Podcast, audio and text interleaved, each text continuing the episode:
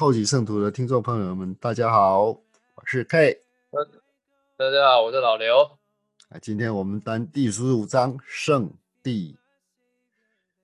这个圣地哈，好，嗯，来开始吧，老刘。来，今天我来导读一下哈。嗯诶，我们在上个单元谈到那个意象，还有就是呃那时候发生的许多事情嘛。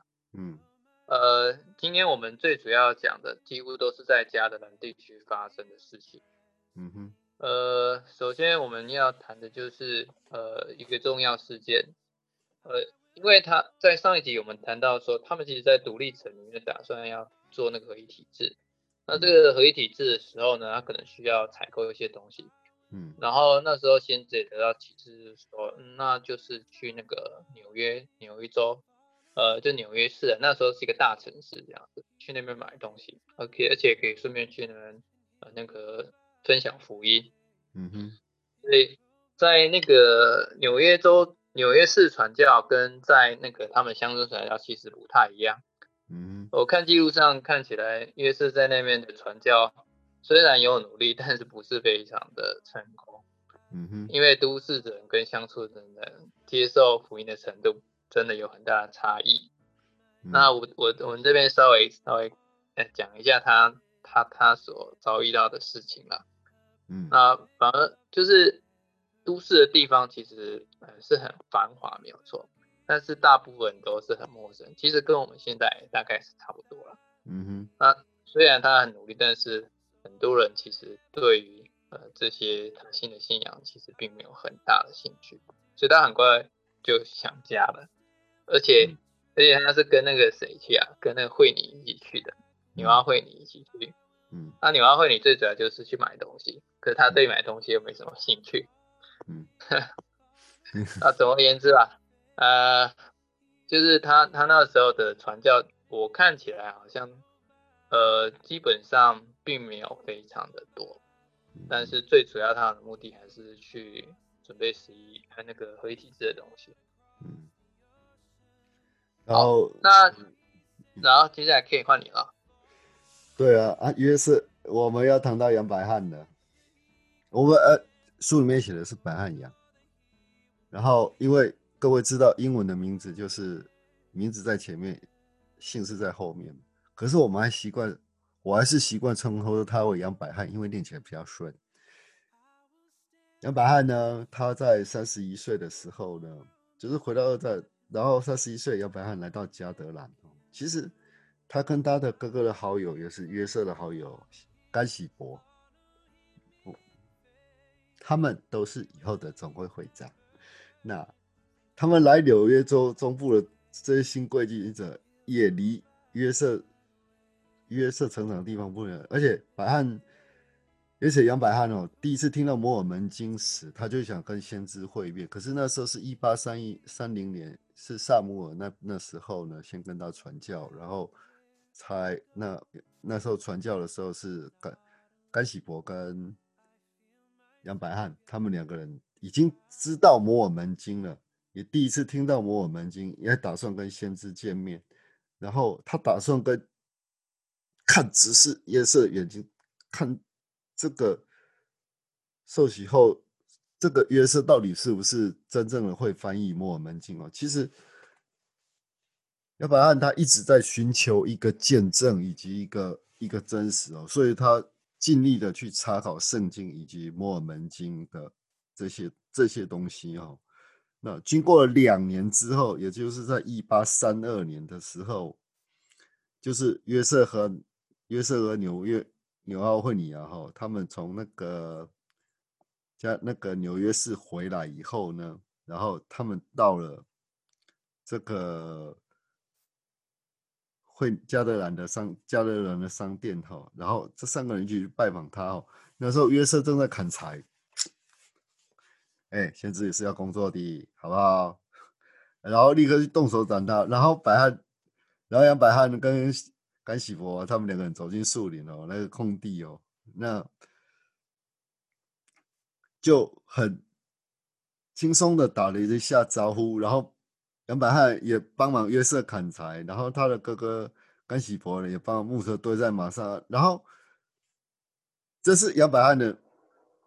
从杨百翰的角度来看，先知看起来开朗、勤劳而友善。他和百翰一样，都是出身贫穷，却不是像很多工抽工抽那些出工一样那么粗鄙哦。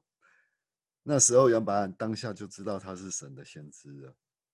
那饭后呢，他们开了一个小型的一个聚会哈。那刚好艾玛呢生了生了第三个小孩，生了三个。生了一个小孩，这应该是第四个了吧？所以说，把这个小孩子命名为约瑟三世，约瑟斯密三世哦。那饭后呢，他们召开一个小型聚会哈，那邀请百汉祈祷。其实百汉那时候还没有受洗哦，还没有受洗哦，还没有，还没有，还没有。那历史是说写到说他。历史是写到他是什么时候受洗啊？那饭后召开小型聚会呢？邀请白案祈祷，白案一低下头，我就觉得圣灵降临他，使他说出一种没有听过的语言哦。那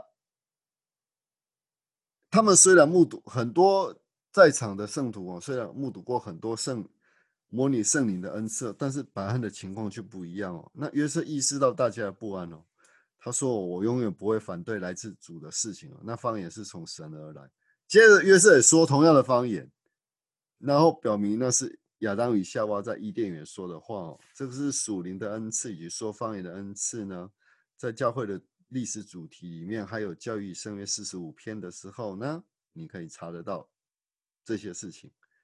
那百汉杨那杨百汉呢，就那时候离开了，就离开了加德兰了。那其实他那时候已经就是洗礼也证实了，就是在这个结这个小型聚会的结束以后，然后被召唤，然后他要去传教这个样子。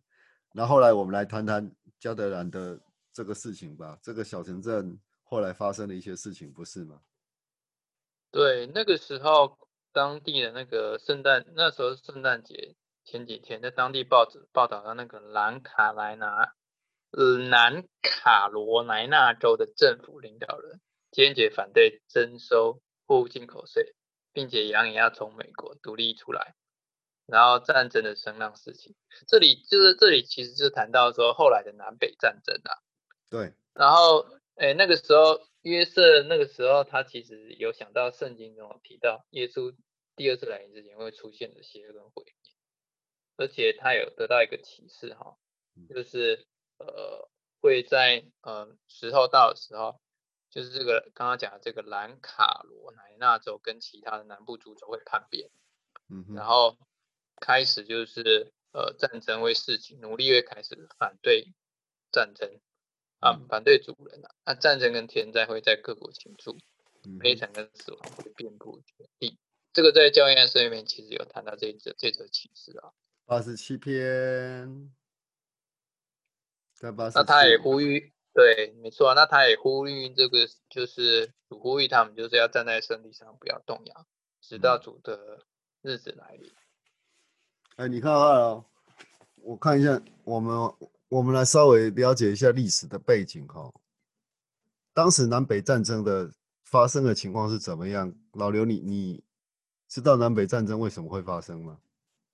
我只。大概知道说好像是跟奴隶有关吧，因为南部就是主张要蓄奴嘛，那北部说我要解放奴隶啊。那这因为也是因为林肯总统他的他的那个他的主张哈，他就是主张说一定要主张就是说要解放这些奴隶啊，不要那个我因为我美利美利坚合众国我们。参战的美利坚合众国呢，是一个自由的地区，不应该有奴隶或者是有奴役别人的这些情况哦发生哦。那然后他因为这个，因为这个林肯总统他所宣誓的一个结果而得到了百姓的支持哦，所以林肯总统呢是经过了许多选举，咚咚咚咚咚，他所有的选举什么是什么选什么地方议员呢？参议员啊，什么什么选举，通通通通通通通都失败。然后他唯一成功成功赢下了一个一场选举，就是美国总统。这个林肯总统多坎坷啊！可是事实上，林肯总统是支持后知胜的。哎，我这边插个话，他应该还是有担任过什么参议员或者是众议员？No No No No No No，没有没有。那那那那还蛮厉害的哦。他只赢过一场选举，唯一的选举就是总统。这个在这个在我我是读别的书讲的。然后如果我有错的话，欢迎各位来碰，各各各各各位来各位来火烤我没有关，来 roast 的我没有关系哦。他唯一唯唯一延长过了一个选举。然后南北战争呢，是一八六一年到一八六五年。可是，在一八三二年三三一八这个时候还在。处在一八三几年，一八三一年，一八三二年的时候吧，对不对？一八三二年八月，一八三二年就已经预言到了那个南北罗南卡罗纳州这些这些事情哦，在一八六一年到一八六五年之间的南北战争，对，是事实就是事情就是这样的，没有错，哎，三十年后发生的事情，先预言出来了。对，就已经预言出来了。那他读到这个有关于这个危机的报道，然后才提想起圣书第二次来临，出了邪恶毁灭，然后才启示了第八十七篇。那有关于战争启示后的两天后，教会的领袖他们在商店聚会哦，他们认为秘书苏里州的圣徒对他的领导越来越不满了，又担心他们如果不悔改，教会不和谐，这并。就会失，这这有提到一个重点，就会失去在西安继承产业，并丧失新店圣殿的机会。那其实聚会一开始，教会就约瑟就请教会领袖祈祷哦，去寻求神建立西安的旨意哦。那每个人都有祈祷。那这个祈祷呢，回应在教义圣约的第八十八篇，也不是啦，八十也不算八十八篇啦。就是八十八篇的时候呢，他是后来，这是后来的，对不起。那你要把你自己组织组织起来哈，这个就我们我们在奉献我们自己的家宅的时候，我们经文经常会提起这句经文哈，跟我跟各位念一下哈，把自己组织起来，准备好一切必须的事物，好，然后。这前段，然后我们在奉献自己的家宅后，我们会说建立一所家宅，我们将在此建立建建立我们自己的家宅，即祈祷之家、祭祀之家、信心之家、学习之家、荣耀之家、秩序之家、神之家。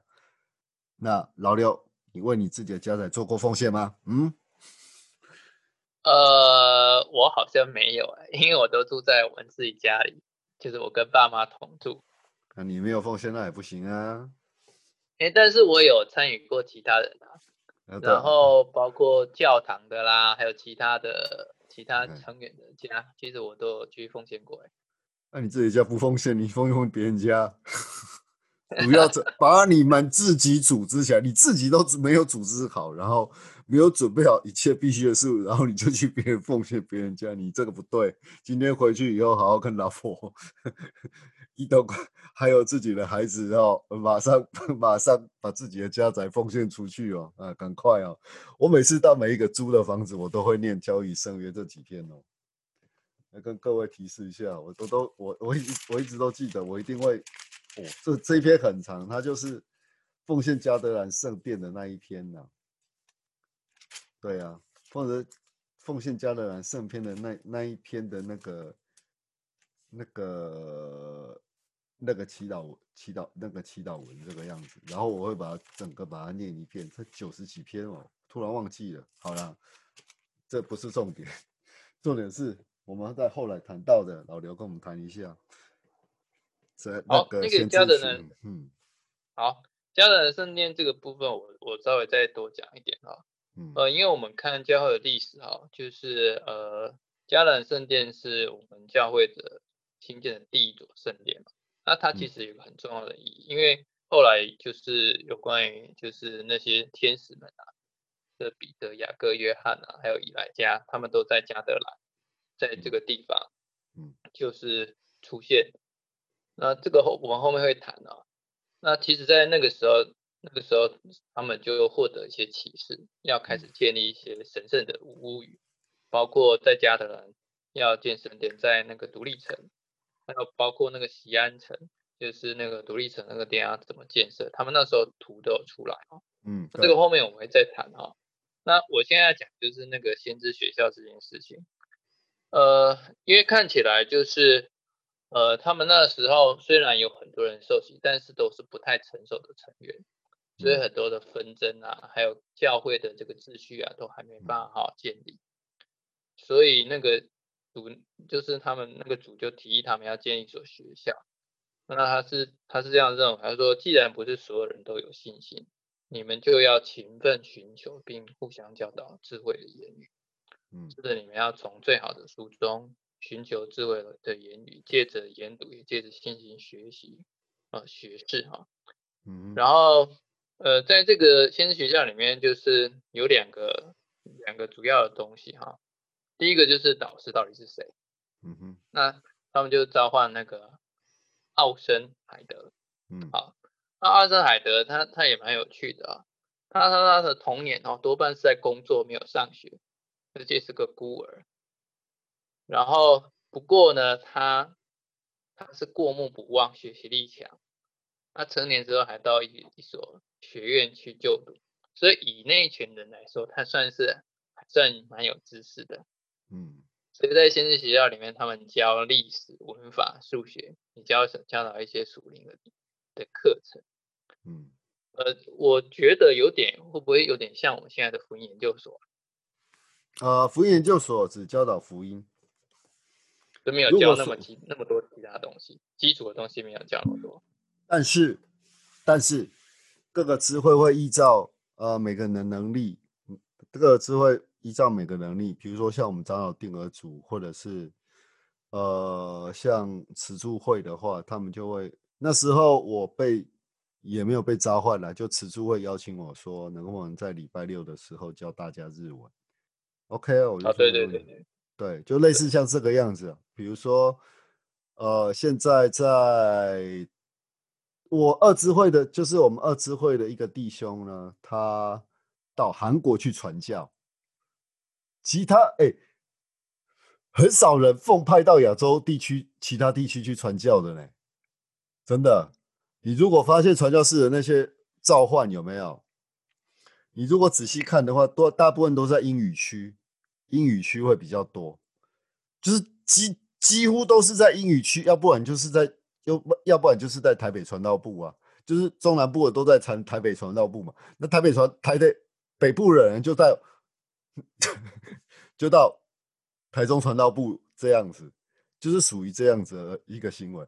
但是那一年很奇怪，就是一九呃，我记得是二零一六年的时候，我们的一个姐妹是台南的。她居然 被派到台中传道部，就啊，自己自己所住地区的他台南嘛，就是属于台中传道部自己所住的地区的台中传道部，然后去教导福音。然后那时候他大部分时间都在台中，啊，台中我地盘，我得播啊，所以就让人好好照顾他一下。就像现在有我也认识一个很好的姐妹，她在台北传道部。然后她本身人员就很广，然后我们就发出发出，我们就发在 FB 上发出通知说，把他养肥肥胖胖再回来，就是类似像这个情况。然后那个这个这个应该是我自己算是他们家庭我都认识了，呃，就是二支会的姐妹的三个小孩之中的老幺。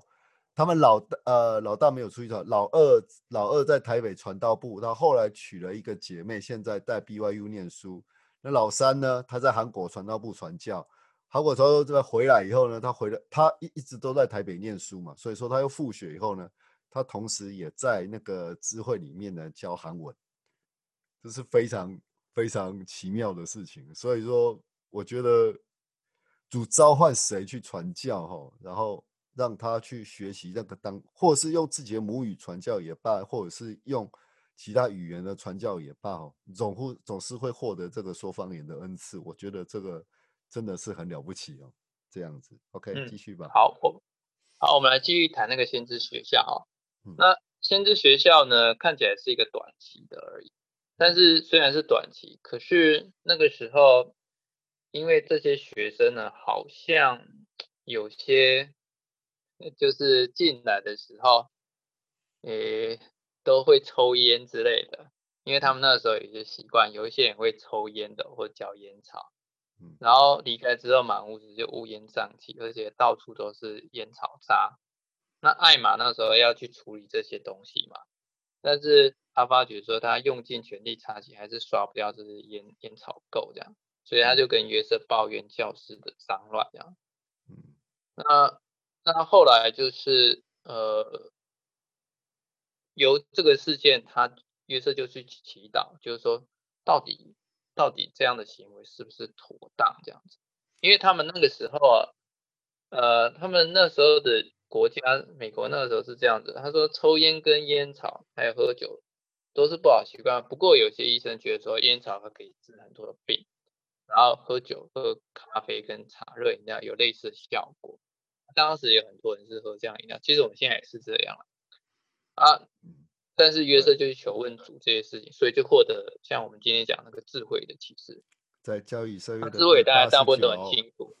对，那我们在这边不会讲那么多内容了。我们最主要是说，因为他这因为这个事件引起了，就是说。先知去求问神，获得了这个智慧的启示啊。嗯，不过这个启示当初也不是用诫命的形式，而是用告诫的方式发出来。嗯，因为那时候很多人他觉得要要借这个比较困难，而且约瑟那时候也没有坚持要严格执行，是现在我们才是比较严格执行啊。嗯，不过那时候当读到这些启示的时候，还是有些人就当场就把这个烟草跟烟草块丢在火里面，表示他们愿意服从主的忠固。嗯，对，服从主的忠固哦。那其实我自己我自己喝酒也喝的蛮凶的，你知道吗，老刘？这我不知道。嘿，曾经我在曾经我到朋友家去看电影的时候啊，就这样我们在那边看电影，然后我就我就拿着雪碧啊或者是可乐啊，然后就两公升，然后这样这样倒啊喝啊倒啊，看了看了一个半小时的电影以后，我就两公升。两公升喝完了，要要再去拿下一瓶。然后我朋友问：“你怎么这么能喝汽水啊？”没有啊，他以前喝啤酒是这样喝的。这这还算小 case，他以前喝啤酒喝更凶，就这样。我现在是用汽水啊，或者是你知道日本他啊还是有卖一些那个。没有咖啡因的麦汁，我们我们现在也有啊。台湾有黑麦汁，我反而比较喜欢台湾的黑麦汁，你知道为什么？因为比较甜，它里面有放。它比较甜，但是但是没有酒精嘛，所以啊，没有酒精啊，没有酒精就没有这个问题了。可日本没有那个黑麦汁那种东，日本它有卖没有酒精的麦汁，那我们还是称所称它为麦汁，可是。它的味道就跟啤酒一样，所以我没有办法接受。对我没有办法接受，因为啤酒喝起来是苦的，所以我没有办法接受。我还是很怀念台湾的黑麦汁，我特别喜欢喝黑麦汁。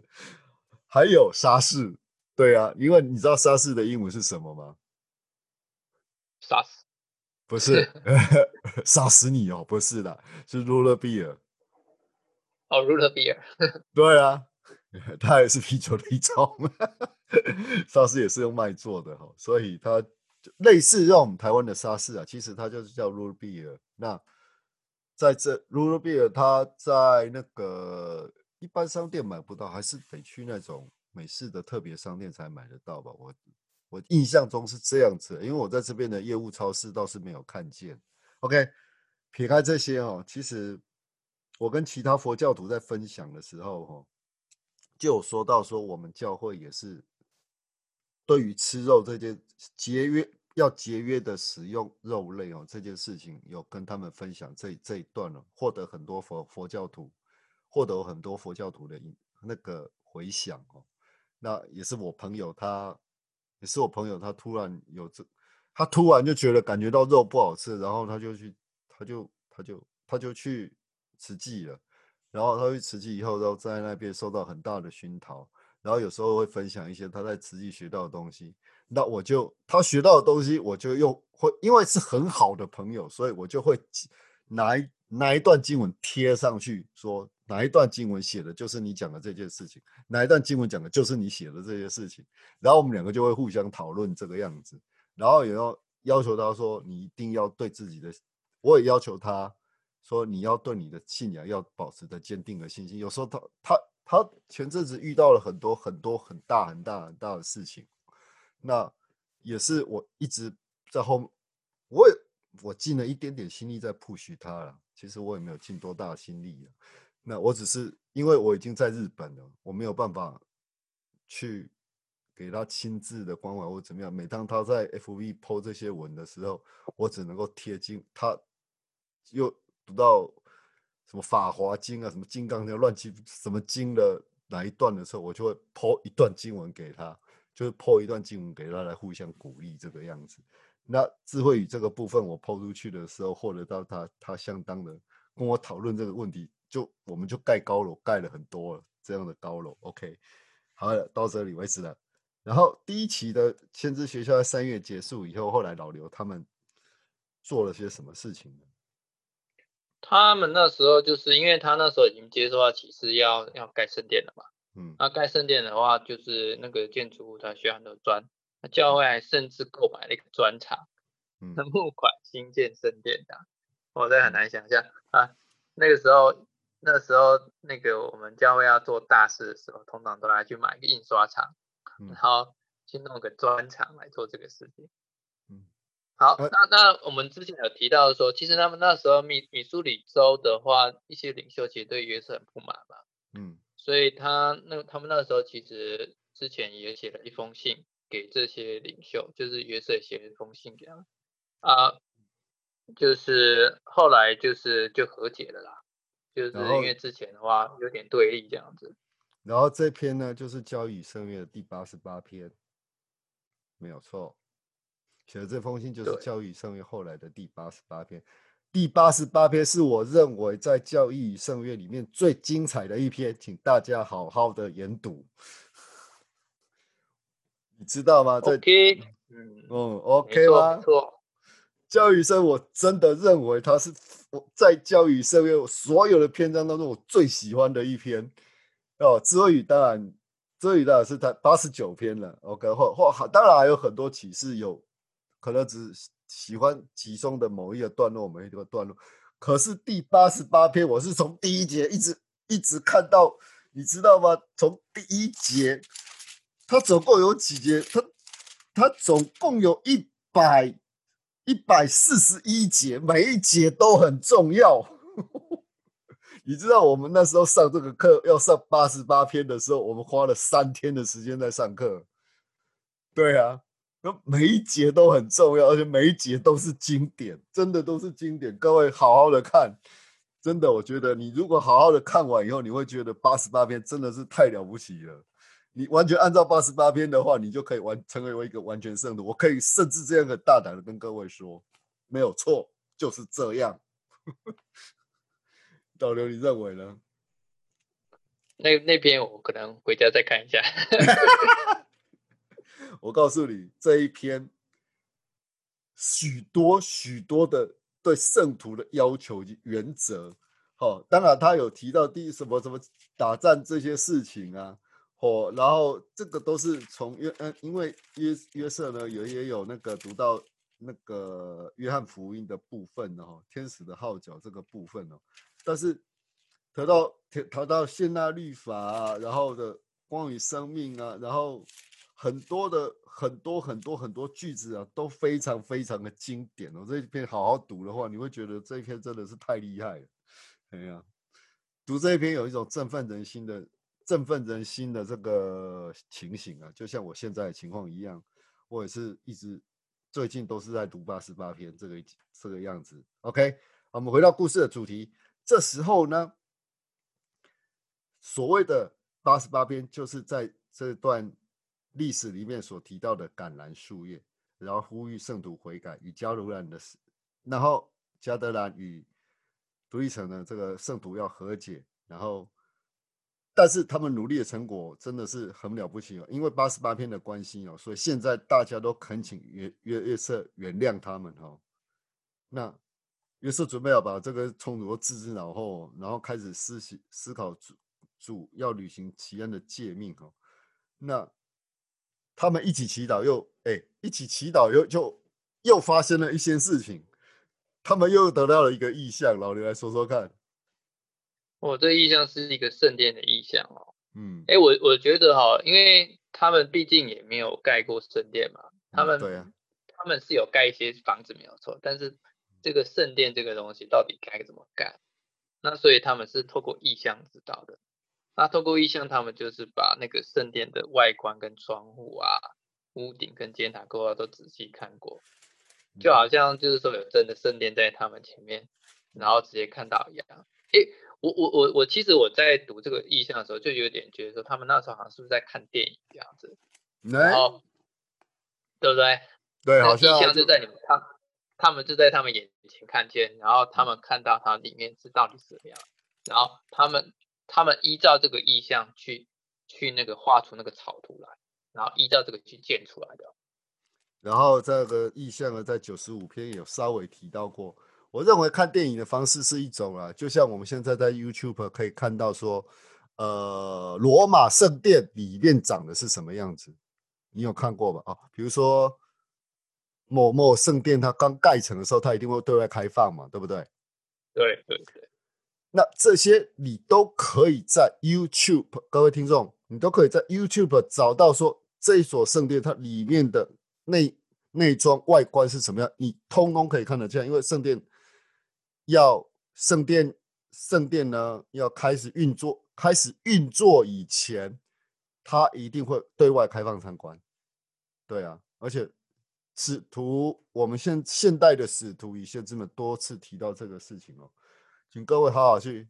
你比如说你喜欢，譬如啦，哈日的人很多了，我知道了。我劝各位不要哈日啊。那这个主题我们另外在这个，我只是劝各位不要哈日啊，因为日本真的是没有什么人权的地方。那这个事情是我很遭遇到很很大的挫败哦。那。如果你要参观那个札幌圣殿的话，札幌圣殿的外观就是用日本的将军的图形那个图腾构成的外观，然后里面的情况的话，你都可以看得见。我去过札幌圣殿，好宽好大哦！哎呦喂，台北圣殿算什么？真的是，当然啦，比不上盐湖城了。盐湖城圣殿了，那是没话讲。盐湖城圣殿是目前最大的嘛，对不对，老刘？我记得是这样，嗯，应该是最大的。盐湖城圣殿是最大的哦，哦，各位要有这个概念哦，所以它开了五十年，又花岗岩盖了五十年。那盐湖城圣殿现在目前在整修，那目前在亚洲地区啦，哈，说我现在所知道的亚洲里面，亚洲地区里面最大的圣殿就是札幌圣殿。各位要想一想，在冰天雪地的时候，在札幌那边的时候，各位可以，各位如果说有兴趣的话，可以可以点进去那个 Google Map，Google Map 里面可以看到札幌圣殿的外观，以及札幌圣殿的札幌圣殿的一些呃下雪的情况，以及甚至在教会的网站上面可以看到奉献典礼的时候，那些青少年啊，那些青少年就就真的都是青少年哦。因为这些青少年后来有在二零一七年全日本单程大会又再表演过一次这些舞蹈，那我印象很深刻。那他们有在表演，都是青少年在表演的这样子。那如果各位要参观圣殿的话，唯一的方法，拜托你上 YouTube 去看一下圣殿长什么样子。你喜欢的圣殿，你喜欢在哪里的圣殿？你想知道那个圣殿长什么样子的话，你就去参观 YouTube 了。好了，我们回到主题。那他们开始在屯垦这个城，开始在思考圣殿的时候，并且开始约瑟将注意力放到西安圣徒所建设的城市当中哦。那因为当地的人口增加了一倍哈，但我们要来谈一下这个，其实独立城其实没有办法容纳那么多人吧，老刘。对，因为他那个时候就是我们之前有谈到，他其实就是个小驿站嘛，嗯，然后其实很多的很多的房子其实都不多嘛，嗯，那所以他们人口增加，而且他们是希望把那个地方建成像那个我们讲那个叫以诺城嘛，变成那样一个城市这样子。嗯，那所以他们那个时候也，因为他这边没有提到说他当初是怎么样知道他是，就是那个城市到底是怎么样子。但是显然他们那个时候已经有这个概念，就是说到底要怎么去建这座城市这样子。对，那那他在稍微里稍微里面他是说每块地都切成零点二公顷大小，无论贫富得到都一样。农夫住在城市里面，但是可以到郊外的田地工作。它市中心有圣殿跟其他的神圣建筑。嗯那这个我在想说，后来应该有用到那个我们现在犹他州盐湖城那个地方的的嗯基本概念，他们都是先有一个圣殿为基中心，然后所有都绕着圣殿才在盖这样。那这个这个草图哦，在教丰满教丰满丰满时代的教会历史里面哈、哦，有提有这个草图出来哦。然后爱德华培对自于一八三一年十二月十九日至佛罗琼斯购得六十三点四四三英亩土地，包括先前奉献圣殿用地的土地在内哈、一八三三年六月二十五日，先知将此图哦寄给米苏苏里州的兄米苏苏里州的兄兄弟们哦，然后每个图图图上的土地面积为一平方里，其中每一小方块是十英亩，有这个一个一个草图的一个出现哦。哎，对，有这个草图，那各位可以去看参参考一下丰那个丰满历史教教会哦。其实我在这里我要讲一下哦，切下，然后行政、教育、公共机关呢，都刻有“归主为圣”的字样哦。那英文是什么？忘了，好，对不起。然后秀罗米亚啊喏，秀罗那那那那句日文叫什么？我也忘了。我已经很久没去圣殿了，因为圣殿都关着，我已经一年多没有去了。台北圣殿还可以开放，真是好哎、大六好哎、对啊，但是我们也一年没有去了。哎，因为这场病毒的关系哈、那这座城市哦，虽然可以，你看住满的人哦，这个冲突就会产生了。我们就是接着我要接下来接后面的主题的部分，就是说，一个城市它突然之间涌出了这么多人，而且是贫穷者，而且那时候的公共关系建立的不是很好，因为我们圣徒自己教教会与教教友成员与成员之间呢，是彼此之间贡献到献纳到主的仓库去，然后主在主那个仓库里面，然后再由爱德华赔罪制呢，然后去分配。那其实，在那个时候，并没有跟附近的居民哦做一个自由贸易的一个来往，所以当当后来哦，我们教会教会的成员呢，得到那个有一个地方一个冲突的一个这些冲冲突的一个原因哦，其实也还有一个一个地方，就是来说他们接管了一个，就是我们的成员呢哦，接管成功接管了一部分那个圣大菲小道的生意哈，然后这个是十九世纪美国从米苏苏里州到独立城新墨西哥州首府圣大菲的商业要道，商人以篷车载物，利用此路径到圣大菲从事贸易。也就是说，这个道路呢，你要你要你要过我的道，就要先那个那那那句怎么讲？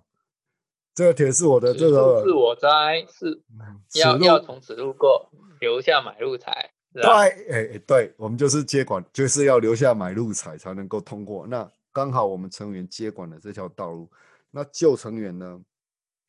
那不是就不是成员的部分呢？他们很担心，一旦贸易权被抢走，而且他们没有钱赚，所以他们就卖了一些土地要给圣徒，要给成员。可是成员没有钱，因为全部都献拿到主教仓库去了。当时又不做自由贸易的，跟地区的人民做自由贸易的一个关，就做一个贸易上的一个往来，或者是公共关系的往来，比如说送个礼呀、或者是就是其实很穷啦。其实我也觉得，我也知道说，贡献到主教仓库，主教仓库要分给这些人，其实的资源就已经很有限了。可是后来随着一年两年以后开垦以后，慢慢的好了一点的时候，但是还是没有去做自由贸易。我们有自己的专厂、印刷厂，甚至制衣厂，甚至就是这样子啊，穿的大家穿的衣服都是一样的，就是就制衣厂发的。对，你知道吗，老刘？你有读过这段历史吗？没有没有，我这个没有听啊，没有听没有读到过。我读到的是。我们有自己的制衣厂，我们有自己的印刷厂，我们有自己的砖厂，然后我们自己的建筑商，然后自己盖自己的房子，自己盖自己的房子，然后犁田那个用具的时候，自己的打铁打铁厂，什么什么什么什么什么都有啦。就是会这项工工会这项会这项技能的人，然后主教就派他去做这个技能方面的事情，你知道吗？会种田的人就派他去种田，会盖会印刷术的就去印刷厂工作，会。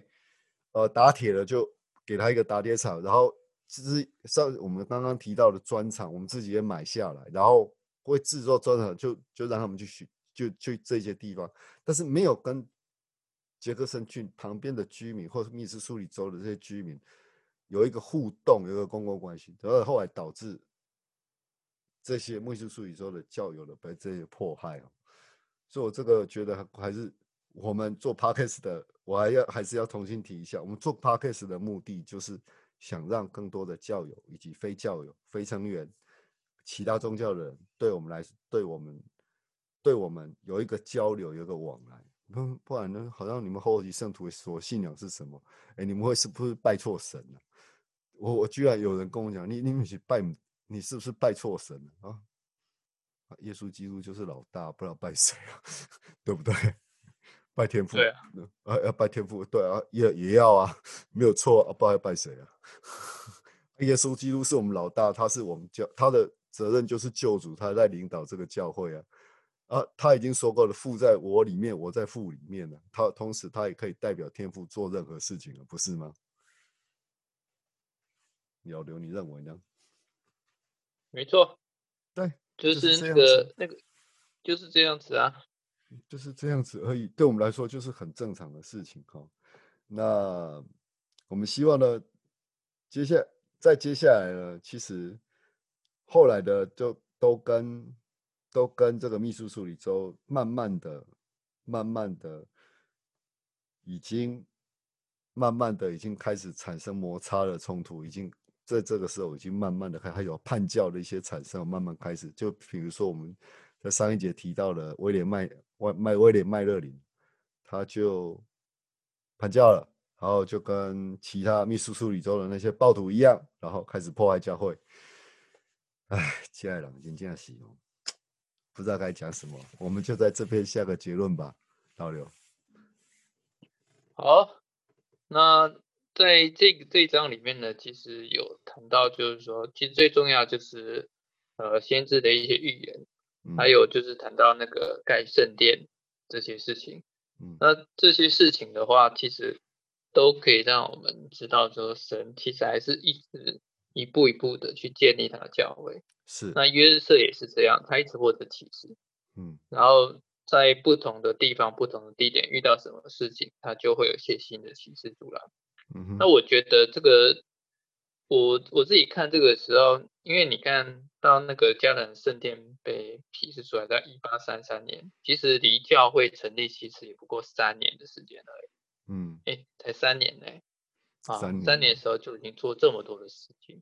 嗯，啊，有很多人没有赶上，那是很正常的，就跟现在先知，我们现在的那个纳尔逊先知一样，他每一年哦，我今天也特别看一下，每一年十月的时候，总是会有新的启示出来。嗯，我我在想说，哇，那有很多人根本就还没有赶上来。嗯，几年前的启示，现在到底做了多少？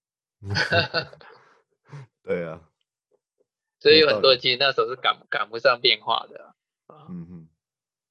但但是我想说，那还是有很多人在这这个考验中，就是紧紧的跟随耶稣，紧跟紧紧的那个遵守那个先知的教导。嗯，然后后来他们。后来他们就会比较获获到获得比较多祝福嘛，嗯，那我觉得想法是这样子。当然就会经过很多苦难了，并不是天下没有白吃的午餐哦。主给你这块地，给你这个厂，给你这个给你这个技能，就是要你去用它。就像我们上一篇说到了三个仆人的故事，给你十块钱，你要怎么去用它的道理是一样的。